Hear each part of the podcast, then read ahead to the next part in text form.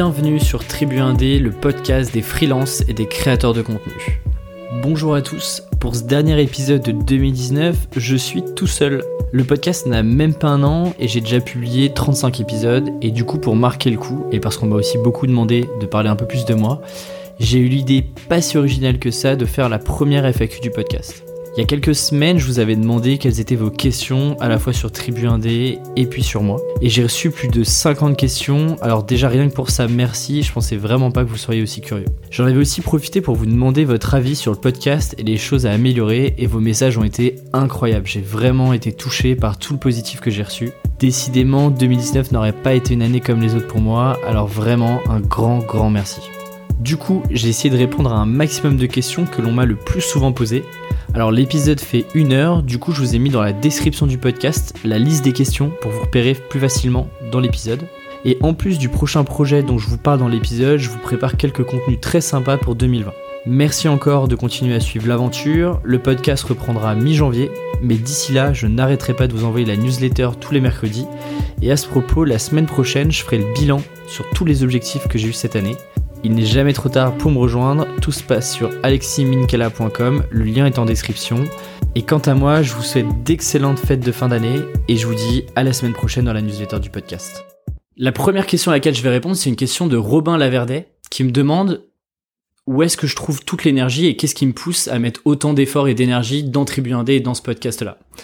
Alors Robin, il a fait un peu le travail à ma place euh, parce que en posant cette question-là, lui, il a émis trois grosses hypothèses qui sont la première, j'ai lancé ce podcast-là par passion de rencontrer des gens. Le deuxième sujet, c'est de me dire, c'est un moyen et c'est un canal d'acquisition client qui va me permettre du, coup d'attirer des nouveaux clients et de montrer aussi ce que je sais faire via le contenu, via le podcast. Et la troisième hypothèse qu'il émet, c'est de se dire, il y a un enjeu de se positionner sur le freelancing en France et le podcast est un bon moyen de me rendre visible dans cet écosystème-là. Si je refais le, tout le cheminement de ce podcast-là, la première raison pour laquelle j'ai lancé, c'est parce que j'avais besoin d'apprendre et je vais y revenir dessus. Et donc je l'ai fait par passion de rencontrer des nouvelles personnes parce que bah, j'étais assez seul en freelance quand je me suis lancé et je voulais découvrir d'autres parcours de freelance, m'inspirer d'autres personnes. Et donc ce projet-là, je l'ai vu euh, je sais pas si on parle vraiment de passion, mais en tout cas, je l'ai vu comme un intérêt euh, pour moi de tester aussi le format podcast et de passer euh, d'auditeur à créateur, moi qui écoutais beaucoup de podcasts. Très vite, je me suis aperçu qu'il y avait un intérêt et, j'ai eu notamment pas mal de questions sur la fameuse traversée du désert, est-ce que ça a mis du temps à décoller ce projet, etc. Mais très vite, il y a quand même eu un intérêt et je me suis dit, ok, en fait, ce, podcast-là et ce projet-là, il intéresse pas que moi, il peut intéresser d'autres personnes, d'autres personnes le suivent régulièrement. Et donc, j'ai commencé à me dire, il y a peut-être quelque chose à faire d'un peu plus grand que juste ce podcast-là. Et c'est là où ça regroupe sur la troisième hypothèse qui était, c'est une brique euh, parmi tant de possibilités de, de devenir euh, un peu plus visible sur l'écosystème freelance. Effectivement, c'est un des enjeux, c'est pas l'enjeu immédiat à court terme, mais c'est un des enjeux de me dire, ok, bah ça c'est la première brique qu'on pose et on verra ce qu'on ce qu'on y met ensuite. Euh, sur la deuxième hypothèse qui est, ça peut me permettre de trouver des, des nouveaux clients, d'attirer des nouveaux clients. La cible de ce podcast-là, ce sont d'autres freelances comme moi. Et donc forcément, moi, mes services, je les adresse pas à ces freelances-là, mais à des d'autres clients et notamment des startups plutôt dans du B2B. Donc effectivement, la cible du podcast correspond pas à ma cible. Il n'empêche que L'avantage de ce podcast-là est qu'il rajoute de la crédibilité à ce que je peux proposer derrière à mes clients. La plupart de mes clients n'ont jamais écouté le podcast, mais la plupart de mes clients ont déjà euh, vu passer une publication sur LinkedIn, ont déjà vu, ont déjà entendu parler du podcast et avec le temps, là on est à peu près à 35 épisodes, quasiment 100 000 écoutes, une petite communauté qui commence à graviter autour de Tribu 1D. Et tout ça rajoute de la crédibilité à ce que je peux faire, parce que si je, suis capable de faire ça et de tenir sur la durée et de voir qu'il y a une petite communauté qui, s'agrège autour de Tribu 1D, c'est que le contenu est qualité. Et donc on rapatrie ça sur potentiellement si Alexis Minkela peut nous accompagner sur des missions, son travail sera de qualité, il va pouvoir nous aider sur nos problématiques à nous. Et donc ça joue sur la crédibilité, mais pas de manière très consciente, et c'est difficilement palpable et calculable de me dire, ok, en temps d'épisode, j'ai ramené tant de business euh, grâce au podcast. Ensuite, j'ai une question sur le depuis combien de temps je suis freelance à temps plein et qu'est-ce que j'ai eu comme parcours, qu'est-ce que j'ai fait avant d'être freelance et de lancer Tribu 1D parce que effectivement, j'en parle pas souvent. Euh, et puis les personnes qui me découvrent avec ce podcast-là euh, savent pas vraiment aussi ce que j'ai fait avant. Parcours assez classique. Euh, j'ai fait une école de commerce à Rennes et donc sur une spécialité marketing entrepreneuriat. J'ai fait aussi pas mal de stages en audit et en conseil qui n'ont rien à voir avec ce que je fais aujourd'hui mais qui m'ont permis de pas mal me remettre en question. Et ensuite, j'ai euh, fait des stages de fin d'études dans des startups euh, B2B SaaS, et c'est là où j'ai commencé à avoir des vraies expériences professionnelles sur ce secteur-là. Et j'ai ensuite enchaîné dans une startup euh, sur un job en CDI, euh, dans une startup parisienne dans laquelle je suis resté un peu moins d'un an. Euh, et moi, j'ai commencé le freelancing à la sortie des études. J'ai continué en fait l'entreprise donc Toucan avec qui je travaillais en stage de fin d'études. J'ai continué avec eux en freelance et quand j'ai eu mon premier job en CDI, je faisais aussi du freelance à côté, plus par opportunité, parce que j'écrivais déjà beaucoup sur Medium.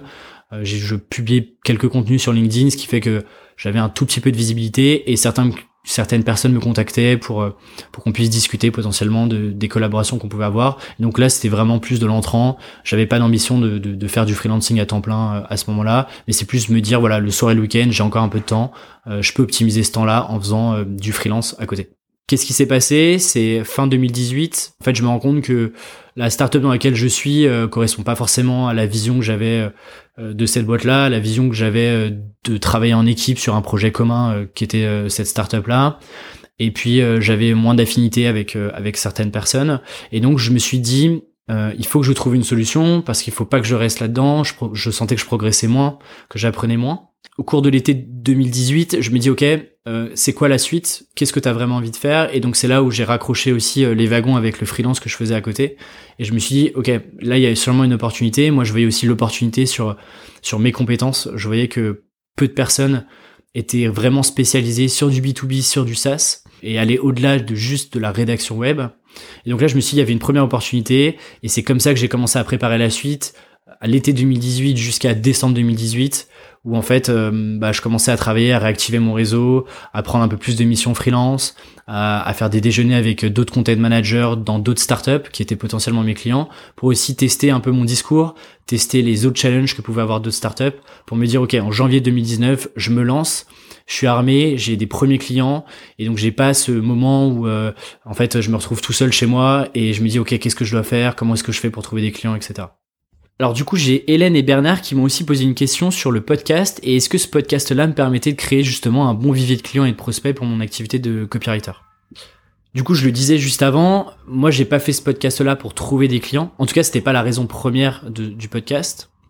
Euh, et d'ailleurs, si j'avais voulu attirer des clients via du contenu, euh, c'est sûrement pas la stratégie du podcast que j'aurais utilisé. Euh, et j'aurais imaginé plein d'autres formats de contenu pour répondre justement à des questions très précises et à des challenges très précis que justement mes prospects et mes clients potentiels pouvaient se poser. Ce travail-là, je l'ai pas fait de contenu parce que en fait, j'avais déjà euh, fait pas mal d'interviews, j'avais discuté avec beaucoup de CMO et je continue de le faire d'ailleurs en startup pour comprendre leurs challenges. Euh, et d'ailleurs, certains podcasts spécialisés, je pense à Grossmaker notamment, et, un ancien podcast qui s'appelait CMO de, de Jesse Grossi, m'ont aussi beaucoup aidé et ont répondu à beaucoup de mes questions sur les challenges et les problématiques que pouvaient se poser des directeurs marketing, des content managers, des CMO euh, dans des startups. Pourquoi? Parce que moi aujourd'hui, mon focus euh, sur mes clients, c'est un focus qui est B2B et c'est plutôt un, focus qui est plutôt tech, c'est-à-dire sur du SaaS, Software as a Service. Donc c'est tous les services qu'on peut trouver euh, en ligne, juste en s'inscrivant via un compte client. Et en fait, les problématiques, elles sont bien différentes. Typiquement, les problématiques que j'adresse aujourd'hui, c'est mon produit en tant que, boîte est perdu dans un écosystème avec plein d'autres outils qui répondent plus ou moins aux mêmes besoins. C'est j'offre une nouvelle manière de traiter un problème, mais personne ne connaît vraiment la niche dans laquelle je suis. C'est mes cycles de vente euh, en B2B sont de plus en plus longs et je sais pas forcément comment euh, nourrir mes clients, nourrir mes commerciaux pour tenir la, la distance sur 3, 6, 1 an. J'ai de plus en plus de trafic, mais il n'y a pas forcément de corrélation avec mes conversions et donc là il y a des vrais sujets de conversion client. Ou encore, euh, bah, le pay nous coûte cher, on a envie de, de diversifier nos canaux d'acquisition, on réfléchit à faire du contenu, mais on sait pas forcément comment le faire, de quelle manière le faire, euh, à quelle fréquence euh, et quoi raconter. Et ça, c'est typiquement des problématiques que moi j'adresse et que du coup, forcément, j'adresse pas du tout dans le podcast. J'ai réfléchi d'ailleurs à ce propos en 2020 à créer plus de contenu euh, sur ces problématiques-là bien précises. Donc ça sortira aussi du scope qui est, qui le podcast Tribuindé et ce que je raconte autour du freelancing. Euh, et ça pourra prendre plusieurs formes, on pourra justement en parler et je vous expliquerai aussi comment je fais ça. Mais euh, du coup, oui, indirectement aujourd'hui, on me contacte parce qu'on entend parler du podcast, mais c'est plus un, je vois plus le podcast comme un produit de réassurance et de confiance client, plus que comme un produit d'acquisition pure pour aller euh, chercher des nouveaux clients. J'ai notamment eu euh, la même question par Jean-Charles Curdali et Camille David qui m'ont demandé quelle était ma stratégie pour toujours avoir des clients freelance et comment je gérais mon pipe. C'est-à-dire est-ce que mes clients venaient forcément en inbound? Est-ce que c'était une stratégie plutôt d'outbound où j'allais chercher des clients? Est-ce que c'était 100% du referral avec de la mise en relation? Alors il faut savoir que j'essaye de distinguer un peu deux phases. C'est-à-dire que quand je faisais du freelancing à côté de mon job à temps plein en CDI, là forcément, vu que j'étais pas en demande de clients et de missions, c'était beaucoup de, c'était un mélange entre l'inbound euh, via les contenus que j'écrivais sur Medium qui avaient pas forcément à voir avec ce que je produisais en termes de marketing, mais plus sur mon style d'écriture. Et puis un mélange aussi de réseau parce qu'en rencontrant potentiellement plein de personnes dans l'écosystème startup, bah, les gens pensaient plus ou moins à moi au moment où ils avaient des besoins ou, ou, ou alors ils entendaient des besoins clients. Aujourd'hui, c'est beaucoup encore de l'inbound euh, via le podcast, mais en fait, moi, je produis aucun contenu directement pour ma cible. Aujourd'hui, je fais pas non plus d'outbound parce que euh, j'en ai pas besoin. Et aujourd'hui, c'est vraiment focalisé 100% referral. C'est-à-dire que c'est soit des clients qui viennent d'eux-mêmes, donc ils me contactent soit par mail, soit souvent par LinkedIn, ou alors c'est beaucoup de referral, c'est-à-dire des mises en relation de personnes que je connais plus ou moins, qui pensent à moi et donc me font des mises en relation et, ça débouche parfois sur des missions euh, clients. Il y a aussi une chose à prendre en compte par rapport à quand j'étais, je faisais du freelance à côté de mon job, je pouvais pas me permettre d'être sur un des gros clients, deux des grosses missions, et donc c'était beaucoup plus de l'exécution que maintenant. Globalement, le, retour sur investissement, il est beaucoup moins mesurable et palpable si je bosse avec une boîte sur moins de trois mois, parce qu'on n'a pas le temps de euh, euh, réfléchir à ce qu'on a envie de, produire comme contenu, produire, et puis commencer à avoir des premiers KPI euh, sur lesquels on peut commencer à affiner, à tester, à améliorer. Du coup, aujourd'hui, c'est du 100% referral. C'est une très bonne chose euh, parce que du coup, ça me dégage beaucoup beaucoup de temps sur la prospection commerciale. La relation avec le client aussi est vachement différente puisque le client vient à moi et donc la relation de confiance est pas du tout la même. Ça veut pas dire qu'il faut absolument que je compte dessus et notamment sur 2020 qui est du coup ma deuxième année à temps plein. Euh, il va falloir que je continue aussi de générer des demandes euh, même quand je suis complet aujourd'hui. Euh, et donc en 2020, j'ai envie de rajouter une brique au referral que j'ai aujourd'hui et travailler sur des contenus que moi j'appelle premium, on les appelle comme on veut. Mais l'idée c'est de me dire je me focalise sur deux trois problématiques de mes clients et l'objectif c'est de produire le meilleur contenu qui existe là-dessus. Alors la forme du contenu elle pourra varier, ça pourrait être encore du podcast, ça pourrait être de la vidéo, ça pourrait être euh, du contenu plutôt écrit. Euh, je suis pas, j'ai pas encore statué là-dessus, mais l'idée c'est de me dire sur cette problématique là très précise, je veux que mon contenu soit le meilleur possible, en tout cas en France. Du coup, ça va être un contenu beaucoup plus spécialisé qui intéressera qu'une petite partie des gens qui font du marketing, mais qui intéressera, j'en suis sûr, ma cible. Euh, et du coup, ça, ça prend beaucoup de temps parce que c'est des contenus qui ont jamais été faits avant. C'est des contenus euh, qui sont basés aussi sur mon retour d'expérience. Et donc ça, c'est des contenus qui mettent du temps. Et là-dessus, je me mets pas forcément de pression avec tous les autres projets que j'ai, sachant qu'aujourd'hui, bah, j'ai un pipe client qui me permet de d'envisager la suite beaucoup plus sereinement. Mais c'est dans les objectifs 2020 d'avoir des comptes, quelques contenus premium là-dessus. Et une autre chose, même quand aujourd'hui euh, je peux plus recevoir et je peux plus prendre de nouvelles missions.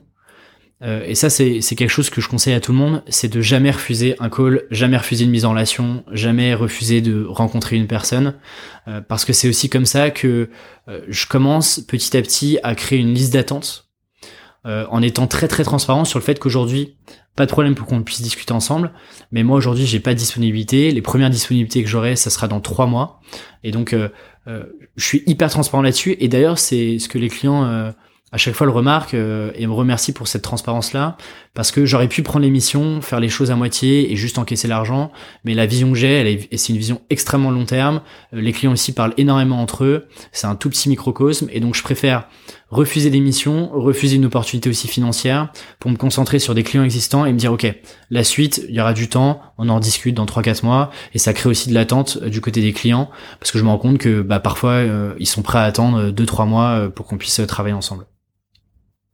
Parce qu'une chose est, importante et je l'ai vraiment marqué sur et c'est valable vraiment sur mon activité à moi, c'est que des rédacteurs web, il y en a partout, il y en a partout sur toutes les plateformes. il y a qu'à voir tout ce qu'on trouve sur sur des maltes, ou autres plateformes, mais des euh, content marketers spécialisés sur du SaaS ou du B2B, il y en a beaucoup moins, et c'est là où en fait on fait cette différence-là sur en, termes de positionnement. Alors j'ai aussi eu beaucoup de questions sur mon organisation et comment est-ce que je m'organise entre à la fois mes missions en tant que freelance avec mes clients et puis avec euh, tout le projet du podcast autour. La première chose importante, c'est que dès le départ, dès le lancement de mon activité, je me suis fixé un maximum de jours en freelance que je voulais faire, en tout cas que je voulais facturer par mois. Alors avant de rentrer dans le détail de combien de jours j'ai facturé et comment je m'organise, prenons un peu de recul et comment est-ce que moi je me suis fixé ce nombre de jours-là que je voulais avoir par mois? Il est très simple. D'abord, il est en fonction de mon objectif de chiffre d'affaires que je voulais faire sur l'année. Et ce chiffre d'affaires-là, euh, je l'ai déterminé puisque j'avais aucun euh, retour d'expérience et j'avais aucun. Euh, c'était ma première année full time.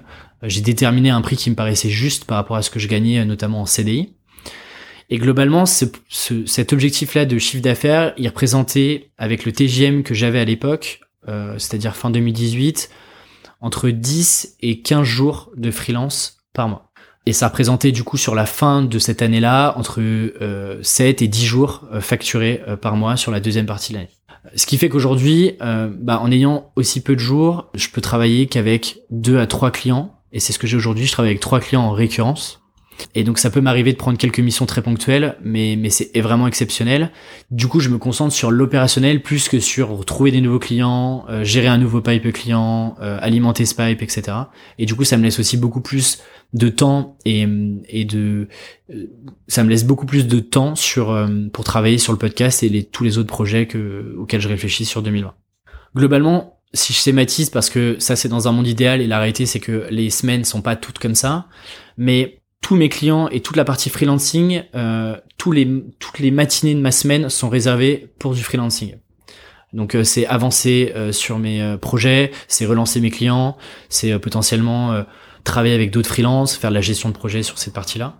Tribu Indé, donc ce podcast-là, prend généralement le lundi après-midi, le mardi après-midi et le vendredi après-midi, en plus du week-end de temps en temps. Et ça, c'est des grosses plages horaires qui sont vraiment dédiées, que j'essaie de respecter au maximum pour aussi voir beaucoup plus clair et pas me poser les questions chaque jour de ok qu'est-ce que je dois faire le, lendemain. Et bien sûr, bah, toutes les autres parties, elles sont au maximum euh, dédiées à mes clients et aux missions que je suis en train de, réaliser. Une chose importante, c'est que euh, toutes mes tâches, euh, tous mes projets, toutes mes to-do sont inscrits dans mon agenda. C'est un peu l'outil de pilotage que j'ai avec Notion. C'est les deux outils, les deux seuls outils que j'utilise aujourd'hui. Euh, Notion, pour euh, ceux qui connaissent pas, c'est un outil de gestion de projet, qui englobe beaucoup de choses, qui englobe pour moi un Trello, euh, des listes de to-do, qui me permet de documenter tous mes processus autour de Tribu 1D, tous mes processus en freelance, tout mon pipe client en termes de chiffre d'affaires, tout mon suivi de CR, etc. et ce que je fais, c'est que tous les dimanches, moi, je fais le bilan de la semaine qui vient de se passer. Je regarde aussi les deadlines et les tâches prioritaires à la fois sur Tribu 1D, mais aussi avec mes clients. J'ajoute les nouveaux sujets du moment. Euh, j'ai ce qu'on appelle une, une sandbox qui est en fait euh, juste euh, mon Google Note que j'ai partout sur mon téléphone et sur mon ordinateur où je note plein de choses. Et en fait le dimanche, je relis toute cette liste de choses et puis j'essaie de les classer, si des films, des ressources, des, des, idées auxquelles je pense pour d'autres projets, etc. Et donc tout ça, je les, je les trie et puis ensuite je les affecte j'ajoute les sujets et puis je les affecte dans ma semaine et je fais le tri euh, entre les choses qui sont pas forcément urgentes. Et en fait j'ai un peu deux axes urgents importants. C'est un peu la matrice des Hour globalement. Et de me dire ok est-ce que cette tâche là elle est urgente et importante par rapport à des deadlines clients par exemple? Et donc ensuite je répartis ma semaine comme ça. Je trie les, les sujets en termes de priorité et ensuite je mets mes blocs dans mon agenda et je reporte ensuite tout dans mon Notion avec une page par, euh, par jour. Mais, euh, mais je pense que je ferai un article début, début de l'année pour vous expliquer un peu toute mon organisation euh, sur Notion, comment j'utilise aussi mon agenda. ce sera sûrement beaucoup plus concret que, que ce que je peux dire à l'oral aujourd'hui. J'ai une question de Fabrice Fouchant. À partir de quel niveau de revenu tu considères qu'on vit du freelancing? Malheureusement, il n'y a pas de bonne réponse. et en fait, finalement, ça dépend du niveau de vie de chacun. Euh, typiquement quelqu'un qui se fait euh, livrer euh, des livres tous les soirs, qui va, qui sort le vendredi, le samedi soir, qui a un scooter ou une voiture, qui habite un 80 mètres carrés en plein cœur de Paris, aura pas les mêmes revenus qu'un étudiant. et donc c'est, en fait, c'est pareil pour le freelancing. Ce qui est important de se dire, c'est chacun a un niveau de vie différent, et c'est de se dire de combien moi j'ai besoin personnellement pour vivre correctement. Moi, c'est un travail que j'ai fait en 2018 avant de partir de mon job pour me dire, et justement, c'est aussi comme ça que j'ai pu fixer mon, mon, objectif de chiffre d'affaires. Et j'ai identifié un peu tous les postes de dépenses que j'avais eu sur l'année 2018. J'ai essayé de classer les plus grosses dépenses et de me dire, OK, quels sont les gros postes de dépenses? Et en fait, j'en ai identifié trois. Forcément, il y avait le loyer. Forcément, il y avait tout ce qui est alimentaire et courses. Parce que j'essaye au, au maximum d'éviter euh, les restaurants. Et la troisième poste de dépense était tout ce qui tournait autour des bouquins, parce qu'en fait j'ai un énorme budget bouquin euh, par mois. Euh, j'ai des piles de bouquins, il y a beaucoup de livres que je j'ai pas encore lus, mais euh, mais voilà j'ai cette envie toujours de racheter des bouquins. Et donc ça c'était un énorme poste de dépense. Mais une fois que j'ai fait loyer, courses et mes quelques bouquins, en fait je me rends compte quand même que je peux vivre très bien et je suis très content de ma vie avec assez peu d'argent. et du coup c'est de se dire ensuite quelle est mon ambition quand je me lance en freelance? Est-ce que c'est de bah, de gagner beaucoup d'argent sur les trois prochaines années pour ensuite faire totalement autre chose Est-ce que finalement c'est de travailler que la moitié de l'année pour euh, partir le reste de l'année, euh, voyager, euh, découvrir d'autres pays, etc. Ou alors est-ce que c'est gagner pour investir rapidement dans d'autres projets, diversifier ses revenus, etc. Ça c'est une question qui est très très personnelle. Pour le coup, moi j'ai pas la réponse pour vous. Ensuite, une fois qu'on a regardé toutes ces dépenses, il faut se dire combien est-ce que euh, il nous faut en prévision, en prévision basse. Moi, j'avais une prévision basse, une prévision haute. Ensuite, du coup, par rapport à son projet, eh ben, on détermine combien de jours on a envie de travailler. Et ensuite, on a plus ou moins son TGM entre le nombre de jours auxquels on a envie de travailler, le chiffre d'affaires qu'on a envie d'atteindre. On a plus ou moins le TGM dans lequel on doit accepter des missions. Et typiquement, il y a aussi un énorme enjeu sur son positionnement et les cibles qu'on a envie d'adresser. Typiquement, j'ai envie de, gagner euh, 200 000 euros par an et travailler 100 jours dans l'année. Euh, et euh, ma cible idéale, c'est euh, des associations. forcément, il y a un moment où bah, vous n'allez pas pouvoir respecter et cocher toutes ces cases-là en ayant des TGM qui soient très très élevés pour des entreprises ou des associations qui n'ont pas forcément des gros budgets à consacrer à ce que vous, vous pouvez leur proposer. Alors maintenant, j'ai une question de Ludovic Fouchant, toujours euh, autour de l'argent, sur combien est-ce que je gagne en moyenne par mois et combien de temps j'ai mis aussi pour atteindre ce palier et est-ce que je facture au forfait ou au TGM. Alors, Ludovic, sur une première année, euh, moi je me suis fixé du coup un, chiffre d'affaires à atteindre euh, en sachant que je prévoyais de travailler entre 10 et 15 jours sur les 6 premiers mois puisque je lançais le podcast et je savais pas trop encore ce que ça allait donner. Et j'allais travailler beaucoup moins et quasiment euh, un peu moins de la moitié du temps sur les six derniers mois de l'année 2019. La bonne nouvelle, c'est que sur cette première année-là, j'ai dépassé l'estimation que et l'objectif que je m'étais fixé en termes de chiffre d'affaires. Euh, et c'est en fait finalement ce qui compte au-delà juste de, de, de, de, vous parler euh, publiquement de, du revenu en tant que tel, parce que j'avais pas forcément de point de référence sur cette première année. Et du coup, partager combien je gagne publiquement, pour moi, c'est pas le plus important. Euh, et je préfère euh, justement laisser ça euh, à tous les apprentis millionnaires sur YouTube. et d'ailleurs, chose intéressante, c'est que je pose jamais la question dans le podcast de combien tel ou tel freelance gagne. Pas parce que c'est une question de tabou, mais parce que c'est une question qui m'intéresse pas vraiment. En revanche, ce qui m'intéresse, c'est plutôt la manière dont les freelances facturent leur stratégie aussi pour augmenter leur TGM et quel a été leur TGM quand ils sont lancés, quel est leur TGM aujourd'hui. Parce qu'en fait, euh, suivant les métiers et suivant l'intensité qu'on y met, le nombre de jours qu'on travaille, bah, en fait, euh, le chiffre d'affaires euh, est vraiment propre à chacun. Donc du coup sur le TGM, là-dessus par contre, moi je peux le partager sans problème. En 2018, donc quand j'étais en, en side à côté de mon job, je facturais 350 euros la journée. Et aujourd'hui, je suis à 550 euros.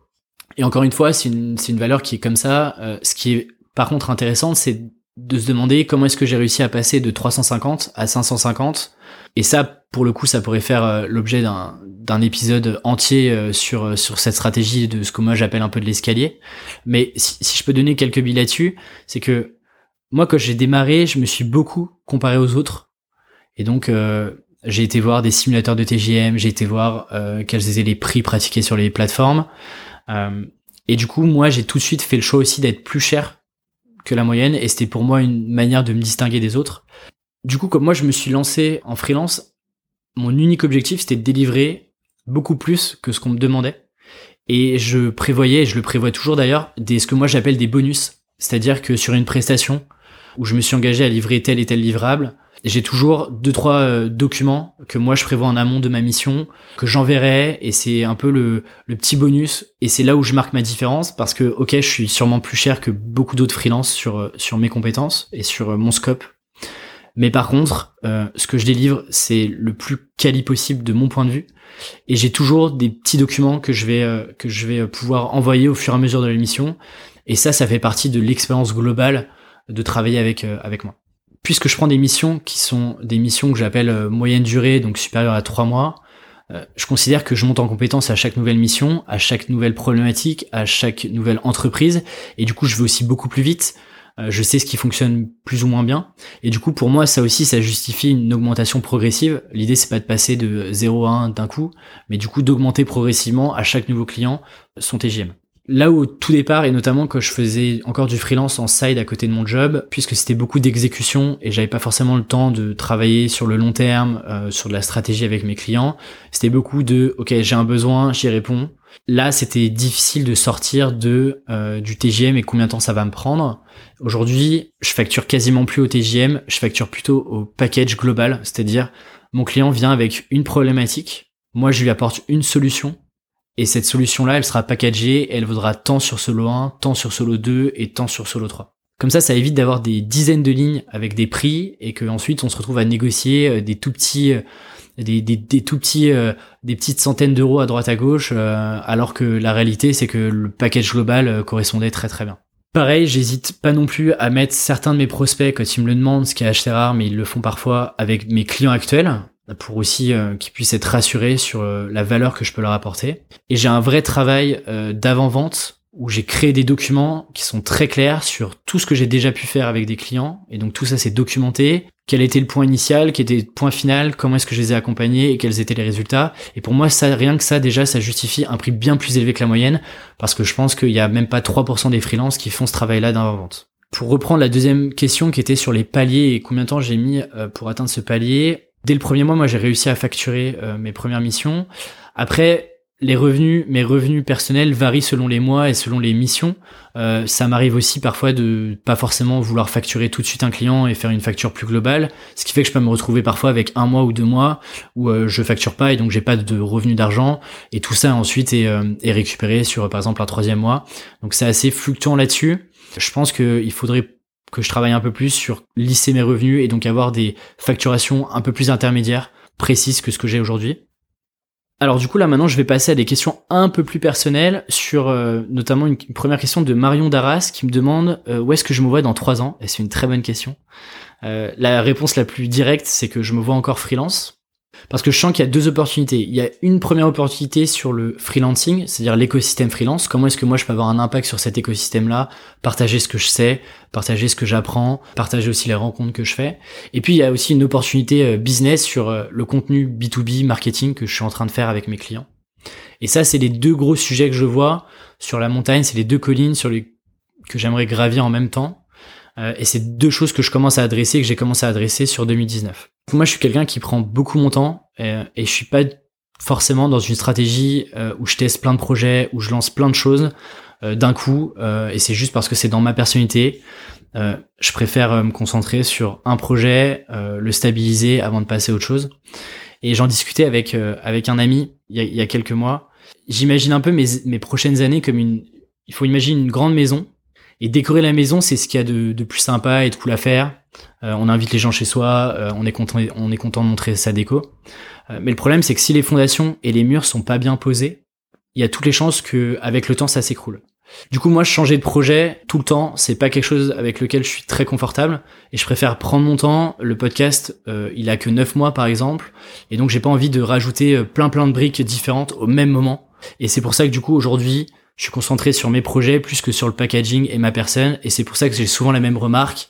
Alexis, t'es es super secret sur toi, on sait pas trop ce que tu fais, on connaît pas trop ton parcours, tu te mets pas trop en avant.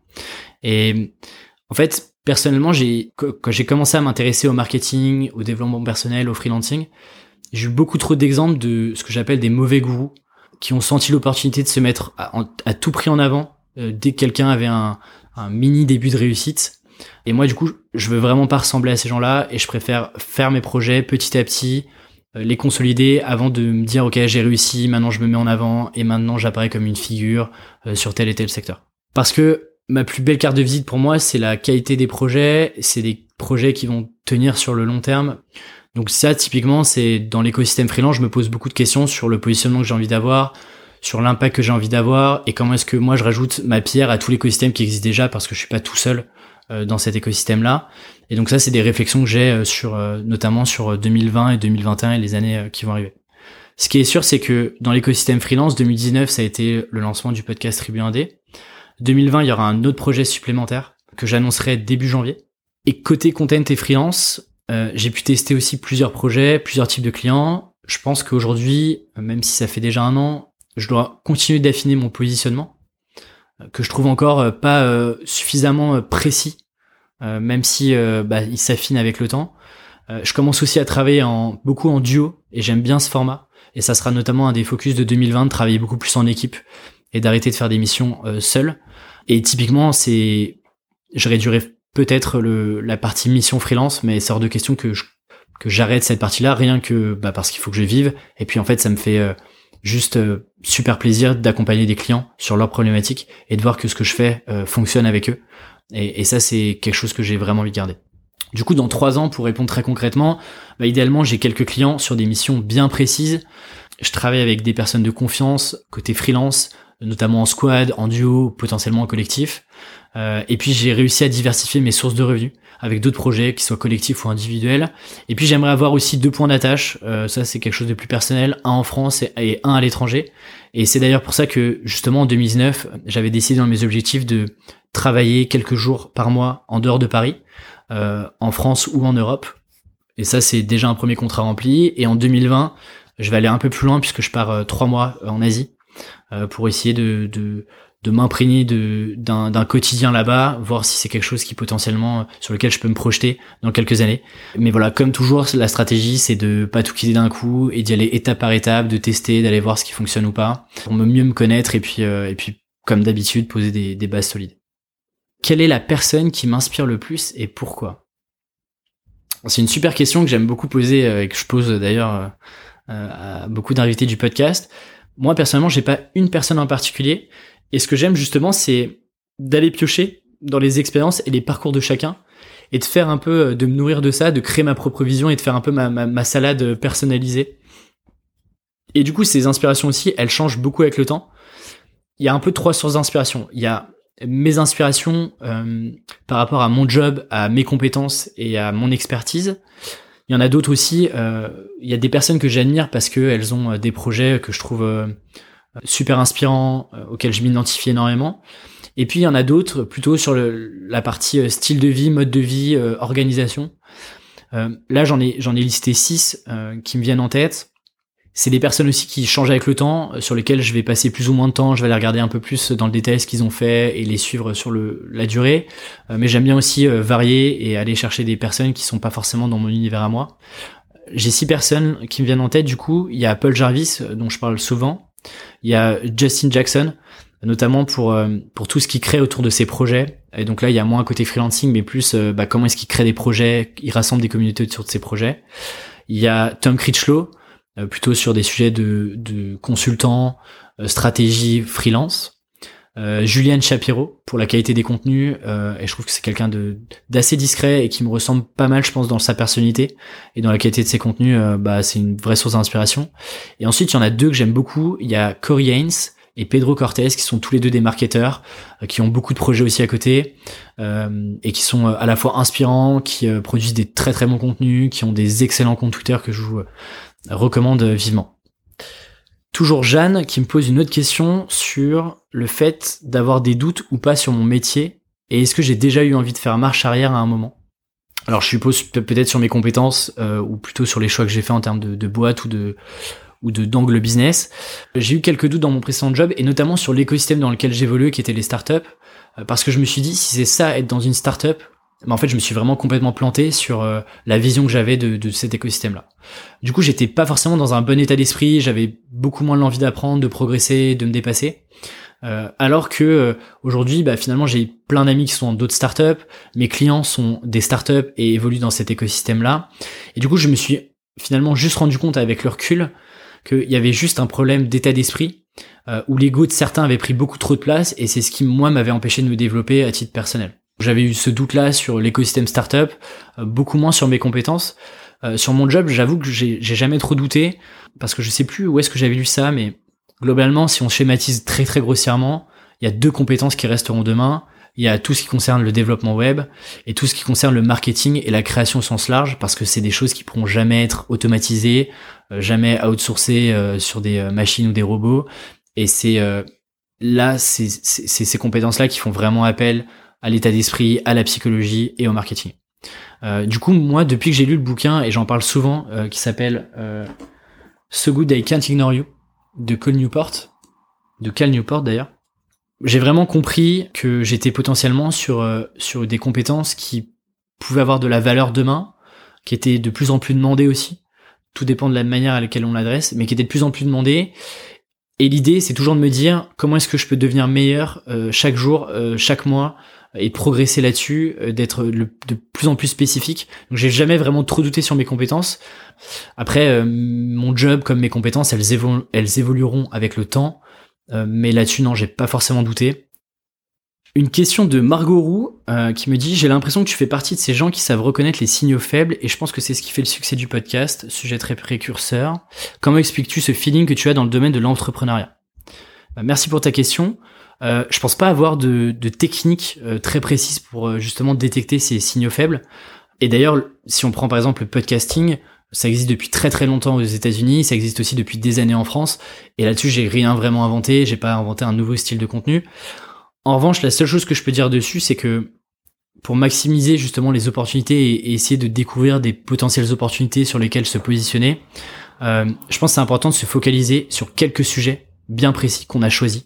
Euh, typiquement, moi, je lis tous les jours sur euh, sur le freelancing, sur euh, le copywriting, le content, sur le podcasting euh, de manière générale. Euh, je suis abonné à plein de newsletters et j'observe aussi beaucoup les thématiques des événements, même si j'y vais pas, de voir quels sont les sujets qui sont traités, quels sont les sujets de discussion sur des forums, sur des Slack. Je discute aussi beaucoup avec avec des personnes qui gravitent dans tout l'écosystème, ce qui me permet d'essayer de raccrocher aussi et de voir où est-ce que je peux faire des ponts et des passerelles, de regarder aussi ce qui se fait ailleurs, ce qui a été peut-être parfois un peu plus en amont, en avance, je pense au podcast et à l'entrepreneuriat. En fait, il y avait beaucoup de podcasts sur l'entrepreneuriat, rien sur le freelancing. Et donc, en fait, j'ai réussi, j'essaye à chaque fois de connecter un peu les points et d'essayer de faire des passerelles entre les sujets. Après, je pense pas être précurseur sur, sur mes sujets. Je, me suis juste inséré de manière opportuniste euh, sur des sur des thématiques qui n'étaient pas forcément adressées euh, typiquement sur le podcast. Alors Yann me demande pourquoi as-tu voulu lancer un podcast et tu avais quoi comme modèle? Alors trois choses pour lesquelles j'ai lancé le podcast. La première, c'est que je me lançais euh, dans le freelancing et quand j'ai voulu récupérer des informations sur internet et euh, voir euh, avoir des retours d'expérience, voir comment est-ce que on trouvait ses premiers clients, comment on pouvait se pricer, comment on soigne une relation client, toutes ces questions-là, en fait, elles étaient pas vraiment traitées, pas vraiment abordées, beaucoup de ressources aux États-Unis, mais du coup, tout ce qu'on apprend aux États-Unis peut pas être réplicable et calcable en France parce que les mentalités et sont, sont juste pas les mêmes. Et donc en fait, je me suis retrouvé avec un, un peu un gouffre en termes de contenu et j'avais pas j'avais pas d'informations et moi j'avais besoin quand même de progresser, d'apprendre vite. Et je me suis dit, le meilleur moyen de progresser, d'apprendre vite, c'est d'aller rencontrer d'autres freelances. Sauf que la plupart des freelances préfèrent se focaliser aussi sur euh, bah, leur activité, leur business, ont beaucoup moins de temps aussi à accorder à d'autres personnes, surtout que moi je sortais un peu de nulle part. Et donc je me suis dit, moi qui écoutais beaucoup de podcasts, je me suis dit, si j'arrive avec l'excuse d'enregistrer un podcast et de publier cet épisode-là, j'aurai enfin une bonne excuse pour aller euh, interroger et discuter dans le détail très précisément avec des personnes euh, qui n'ont pas forcément le temps et qui là m'accorderont du temps euh, sous le prétexte du podcast. Ça c'est la première raison. La deuxième raison c'est que bah, j'écoutais beaucoup de podcasts, rien sur le freelancing et je me suis dit c'est une opportunité moi je sentais que bah, tous les créateurs de podcasts que j'écoutais prenaient un énorme plaisir à le faire. Et je me suis dit mais moi aussi j'ai envie de j'ai envie de goûter à ce petit plaisir là et moi aussi j'ai envie de, de, me tester de me challenger sur euh, sur un podcast. Est-ce que j'étais capable de faire un podcast? Et puis euh, le troisième sujet c'était euh, je m'étais dit que ça peut me permettre de gagner en visibilité euh, pas forcément auprès de mes clients, mais voilà, ça, ça me permettait de construire euh, le, les premières briques de, de, de cette pyramide-là autour de moi, euh, euh autour de ce que je pouvais faire, euh, de ce que je pouvais apporter. Et, voilà, c'était une nouvelle, nouvelle brique à, à, ce que je pouvais faire à côté. Brian Blanchot me demande si je pouvais abandonner totalement le travail avec mes clients pour être à 100% sur le podcast. Est-ce que je le ferais? Et quel était le quel est le prochain projet sur lequel je travaille? Alors du coup non, j'ai pas forcément envie de, tout abandonner, euh, euh, en tout cas euh, la partie freelance pour me concentrer sur le podcast. pourquoi? Parce que tout simplement aujourd'hui j'arrive à gérer le podcast deux jours par semaine et ça me prend pas tout mon temps. Et comme je disais, le podcast c'est une seule brique, il y aura sûrement d'autres projets autour du freelancing, mais toujours garder cette partie mission en freelance. Il y aura plusieurs projets en 2020. Le premier qui arrivera début janvier, c'est une série de vidéos qu'on doit terminer de tourner avec Rémi Rivas qui est déjà passé sur le podcast. Et à titre personnel, Rémi lui m'a beaucoup inspiré et depuis janvier on échange souvent et ça fait un moment qu'on s'était dit qu'on voulait faire quelque chose et proposer euh, un nouveau contenu euh, ensemble. Et donc on a imaginé un, ce qu'on a appelé un canvas, un modèle, on l'appelle comme on veut, en six cases, pour un clarifier son offre et deux trouver ses premiers clients de manière très concrète. Et donc ça sera concret avec des exemples, il y aura des ressources supplémentaires euh, et des outils pour justement passer à l'action. Et les formats seront volontairement très très courts. Euh, on, on, essaiera de tenir chacune des vidéos en 10-15 minutes grand maximum pour donner un premier aperçu et des premiers éléments concrets. Et comme d'habitude, on teste ce premier projet avant d'aller plus loin et avant de proposer des choses encore plus concrètes. Tout ça, bien sûr, ça sera 100% gratuit. Et du coup, euh, pour être tenu au courant, rejoignez la newsletter, je vous mets les liens en description.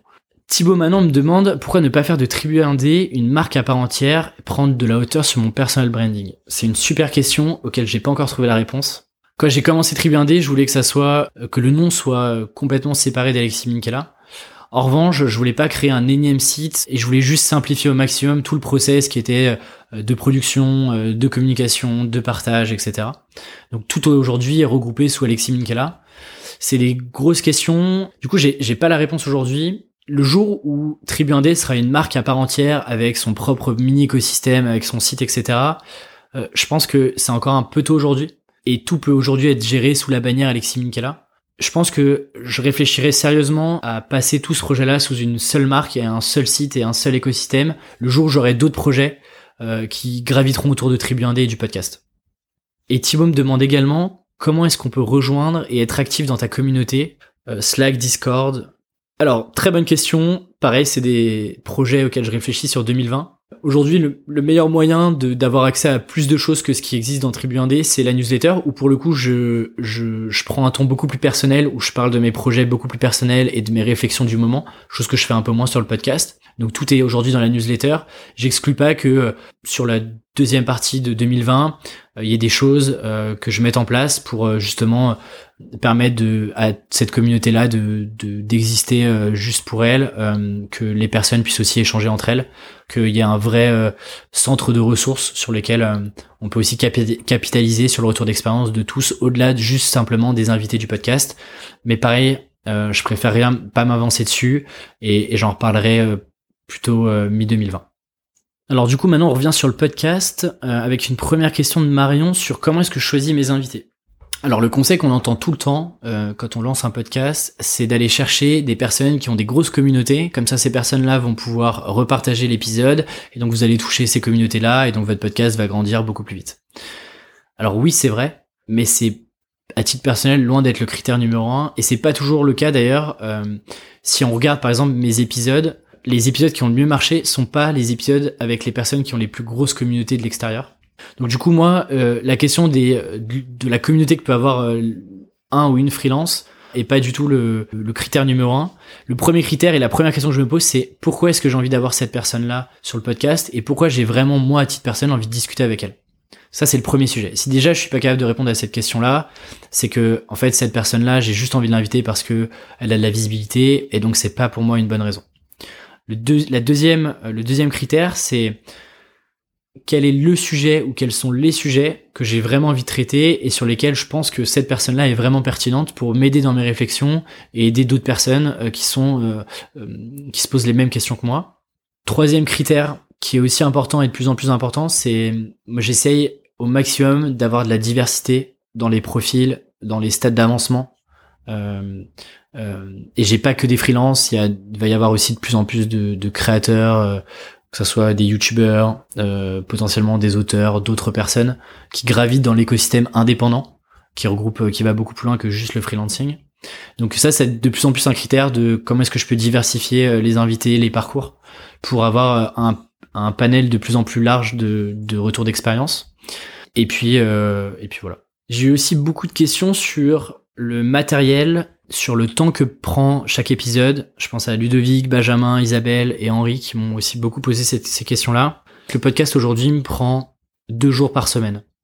Et donc ça comprend bah, le sourcing des invités, d'être toujours à l'affût des nouveaux, de nouvelles personnes potentielles à inviter, aller creuser euh, chaque personne, potentiellement faire des premiers euh, calls avec eux ou, les rencontrer directement, euh, préparer les interviews qui me prennent beaucoup de temps aujourd'hui, enregistrer faire la post-production même s'il y en a très peu, mais réécouter l'épisode, parfois cuter certains moments, euh, rédiger les intros, enregistrer les intros, euh, et puis euh, faire toute la partie euh, promotion du podcast. Tout ça, euh, globalement, ça me prend à peu près deux jours par semaine. Et puis il y a toute la partie qui me prend de plus en plus de temps, qui est de communication, interaction, et c'est trop cool, mais du coup ça me prend plus de temps qu'avant. Sur le matériel, en termes de technique, pour être très concret, moi j'utilise deux micros à pied qui sont des Bird UM1 euh, j'utilise euh, du coup des filtres anti-pop, euh, tout est branché sur mon ordinateur. J'enregistre avec un seul logiciel qui s'appelle Audacity, qui est un logiciel gratuit en open source, sur lequel je, je fais les enregistrements, je fais le montage et je fais la post-production.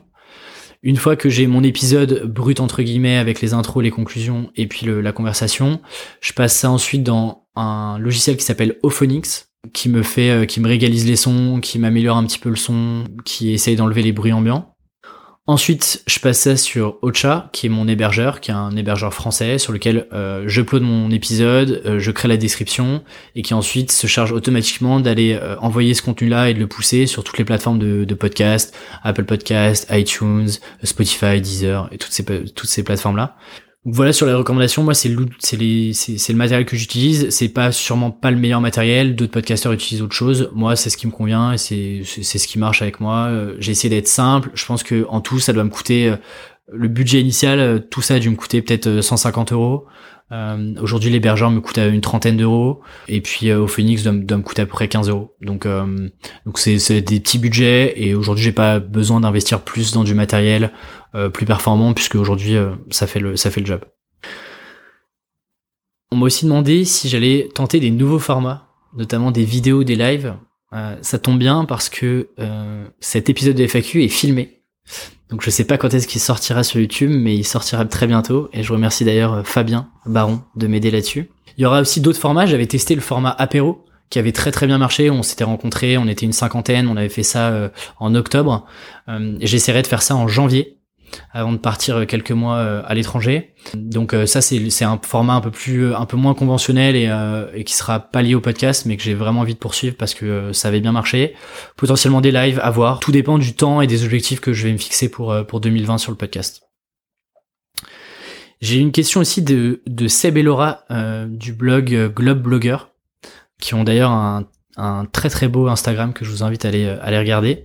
Euh, ils m'ont posé des questions parce qu'ils veulent lancer un podcast sur le voyage euh, et ils ont déjà un partenaire et donc ils se posaient la question de comment euh, le monétiser euh, en plus de leur blog qui attire aujourd'hui à peu près 80 000 visiteurs mensuels. Et donc ils voulaient aussi mon retour d'expérience là-dessus. Du coup c'est une très bonne question. Avant de, de, de juste moi parler de mon retour d'expérience qui est une seule manière de monétiser le podcast, il y a une question importante à se poser, c'est pourquoi est-ce que vous voulez monétiser le podcast? Euh, moi, j'ai pas mal de personnes qui m'envoient des mails justement pour me demander bah, comment est-ce que tu fais pour monétiser, comment est-ce que tu as négocié, qu'est-ce que tu as envoyé? Je pense qu'il faut vraiment se poser la question de est-ce qu'on a vraiment besoin de cet argent-là, est-ce qu'on a vraiment besoin de monétiser ce projet-là? Parce que du coup, il y a d'autres contraintes, il y a on fait euh, monter à bord un nouveau partenaire. Euh, et donc ça, c'est des questions qu'il faut se poser, et ça peut aussi jouer sur la perception que peuvent avoir les personnes sur les types de partenaires et, la manière dont ce partenariat-là va se faire avec euh, avec euh, justement l'audience et les auditeurs qui vont écouter euh, le podcast. Ça, c'est le premier sujet.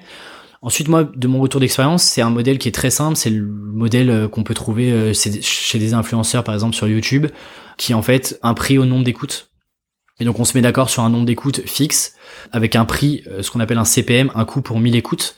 Et ensuite, euh, bah du coup, euh, tous les 1000 écoutes, et bah ça engrange, ça engrange XO. Ça c'est la première manière de monétiser le podcast. La deuxième, il y a d'autres manières. Il y a aussi profiter de la, de la, communauté. Et donc ça, ça veut dire que le projet existe aussi depuis un moment. Mais on voit de plus en plus de, de Patreon se, se, créer, que ça soit des créateurs de podcasts, des youtubeurs, d'autres projets, d'autres projets X ou Y. Et donc là, c'est je fais appel à la communauté qui euh, peut me donner 1, 2, 3, 10, 15, 50 euros par mois euh, pour pouvoir euh, bah, continuer de, vivre de ce projet-là. il peut y avoir aussi des business d'affiliation. vous recommandez des produits. si des personnes achètent vos produits via vos liens d'affiliation, vous touchez une commission sur, sur l'achat. On peut aussi imaginer des formats euh, qu'on appelle marque blanche, c'est-à-dire euh, faire un épisode dédié avec le partenaire euh, pour aller plus loin sur sa vision, sur sur son entreprise. Et donc là, c'est un one shot, c'est un épisode. Euh, c'est beaucoup moins intrusif que de la publicité, mais ça dépend aussi de l'angle que vous voulez donner au podcast. Ça dépend de la manière dont, sont séquencés vos épisodes, vos saisons potentielles. Du coup, Seb et dans votre cas où vous avez en plus un blog qui génère pas mal de visites mensuelles, euh, je pense que c'est intéressant d'avoir une offre. Euh, là, vous pouvez même proposer un package beaucoup plus global euh, qui mélange à la fois de la visibilité sur le podcast, mais potentiellement de la visibilité aussi sur le blog, avec soit des contenus qui sont dédiés à cette marque ou à ce service-là, ou alors des liens potentiels que vous pouvez mettre sur le blog. Mais je pense qu'il y a tout un micro univers que vous pouvez créer autour de ce partenaire-là. Si vous gardez un partenaire sur le long terme, euh, en termes d'image de marque et de visibilité pour pour lui, ça peut être euh, une super opportunité et pour vous, ça vous permet d'avoir un package beaucoup plus conséquent et avoir un partenariat financièrement parlant euh, beaucoup plus intéressant. Alors Delphine me demande la relation que j'ai vis-à-vis de mes statistiques. Est-ce que j'arrive à m'en détacher? Comment? Est-ce que je vis de plein fouet les ups and downs de mes audiences? Et idem concernant les stats de mes posts LinkedIn, de mes newsletters. des conseils pour ne pas vivre au crochet des likes. Très très bonne question. En fait, ça marche un peu par période, c'est-à-dire qu'au tout début, j'étais euh, très très focalisé sur euh, sur l'audience, sur le, nombre de le, nombre de vues que faisait euh, le nombre d'écoutes que faisait chaque épisode. Et d'ailleurs, ça se ressent dans mes objectifs trimestriels où en fait que j'ai lancé le podcast, j'avais tout de suite un objectif du nombre d'écoutes. Et au fur et à mesure que les trimestres passaient, en fait, je me rendais compte que les indicateurs et les KPI sur lesquels je voulais me concentrer étaient pas du tout sur les nombres d'écoutes, mais plutôt sur la communauté que j'étais en train de fédérer, notamment via la newsletter. Euh, du coup, moi, je, il y a toujours ce, ce, côté un peu égo de se dire, euh, ok, euh, en fait, la qualité de mon travail est aussi jugée par le nombre d'écoutes, c'est vrai, mais je pense qu'il faut réussir à s'en détacher au maximum parce que, notamment sur le podcast, c'est quand même aujourd'hui très très compliqué d'avoir des statistiques qui soient très très précises, très fiables. Je pense que c'est un indicateur qu'il faut regarder de temps en temps. Moi, je sais que je les regarde juste une fois par semaine, le jour où en fait je poste le nouvel épisode. Euh, je m'attache moins dessus. J'ai beaucoup aussi regardé au moment où j'ai négocié le partenariat avec N26 parce que c'est des chiffres qui me demandaient. Mais du coup, euh, j'essaie de me dire, dans tous les cas, mon seul objectif, c'est de, de, pousser un épisode toutes les semaines, d'être au rendez-vous. Et oui, si un post LinkedIn fait moins, bah c'est pas grave. Il y aura d'autres opportunités de, de refaire un, un, autre post qui marchera sûrement mieux. Et je me concentre juste sur la qualité de ce que je fais et quoi que je sorte, que ça soit un post LinkedIn, une newsletter, un épisode, bah en fait je veux me dire que dans un an ou dans deux ans, bah je suis fier d'avoir euh, sorti ça et j'ai aucun mal à justifier de pourquoi est-ce que j'ai dit ça, pourquoi j'ai sorti ça, pourquoi est-ce que j'ai parlé de ça. Et ça c'est juste la seule métrique personnelle qui m'importe. Encore une fois, le jeu il est long terme. Si aujourd'hui les stats elles sont pas bonnes, c'est pas grave parce que euh, il faut voir ce projet de podcast comme un projet qui va durer sur le long terme. Et forcément, si on est rendez-vous, s'il y a de la qualité, un moment ou un autre, euh, en fait, ça paiera forcément. Et là-dessus, je suis peut-être un éternel optimiste, mais euh, mais je crois vraiment ça. Et d'ailleurs, Delphine aussi me demandait si j'avais connu des plateaux au démarrage. Est-ce que j'ai eu des changements majeurs et des pics qui m'ont permis de passer un peu à la vitesse supérieure? Du coup, euh, pour répondre à la question, j'avais regardé un petit peu l'augmentation et l'évolution de, l'audience euh, sur le podcast. Et il y a eu un peu trois plateaux. Il y a eu le plateau des, cinq épisodes, et au bout des cinq épisodes, je sais pas pourquoi, il y a eu une petite augmentation, et après un premier plateau qui s'est, un deuxième plateau pardon, qui s'est euh, stabilisé. Ensuite, il y a eu une petite baisse au moment où on arrivait dans la période estivale. Là aussi, j'ai publié aussi beaucoup moins d'épisodes. Et je sais pas pourquoi, j'ai eu un nouveau pic d'audience euh, assez élevé à partir de septembre. Donc j'ai pas vraiment de conseils, j'ai rien fait de différent, euh, si ce n'est d'autres invités. J'ai un peu plus travaillé la promotion, où je passais un peu plus de temps à créer des posts LinkedIn, à interagir avec d'autres personnes, à envoyer euh, les liens à droite, à gauche, à être un peu plus présent, à partager un peu plus la newsletter, ce qui fait que ça a permis aussi d'augmenter le nombre d'abonnés sur cette newsletter-là, qui est, qui est aussi un petit levier pour euh, pour avoir euh, pour démarrer euh, chaque chaque nouvel épisode avec des, des bonnes stats. Mais j'ai rien fait de particulier. J'ai rien changé dans ma méthode de construction d'un podcast de, de A à Z entre le début et puis ce que je fais aujourd'hui.